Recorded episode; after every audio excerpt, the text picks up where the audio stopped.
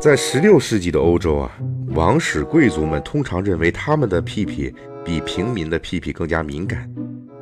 所以他们普遍使用柔软的丝绸作为厕纸。更高级一点的呢，就使用什么呢？鹅毛。不过，鹅毛在被当作厕纸的时候有一个缺陷，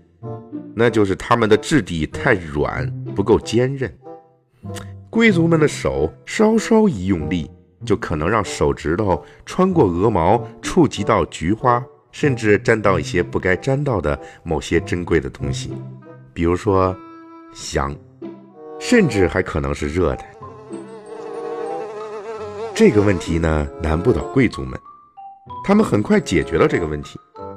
那就是让鹅毛留在活的鹅的脖子上，这样柔软的鹅毛就有了一个坚固的支撑，并且可以在上厕所的时候顺手拿来，使用起来也毫不费力。十六世纪法国著名作家拉伯雷的名著长篇小说《巨人传》中，小说主人公高康大。是这样叙述使用小鹅的脖子来擦屁股的体验的：所有擦屁股的东西，什么也比不上一只绒毛丰满的小鹅。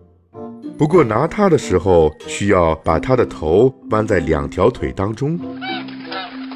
我以名誉担保，你完全可以相信，肛门会感受到一种非凡的快感，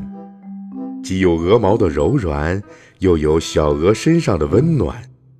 热气可以直入大肠和小肠，上灌心脏和大脑。